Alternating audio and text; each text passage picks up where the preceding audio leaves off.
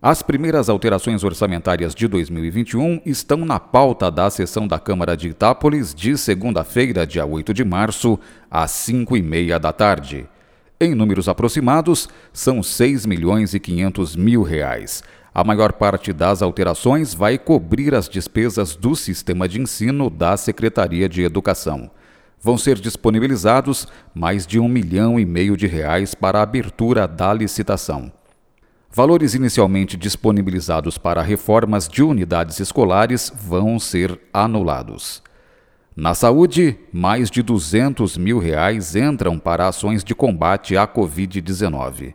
Mas os recursos são do ano passado e ingressam no orçamento de 2021 por não terem sido aplicados integralmente em 2020. Da mesma maneira, aproximadamente 1 milhão e 800 mil reais em materiais permanentes e instalações para o SER, que é o Centro de Especialidades em Reabilitação, entrarão no orçamento de 2021 por não serem executados em anos anteriores.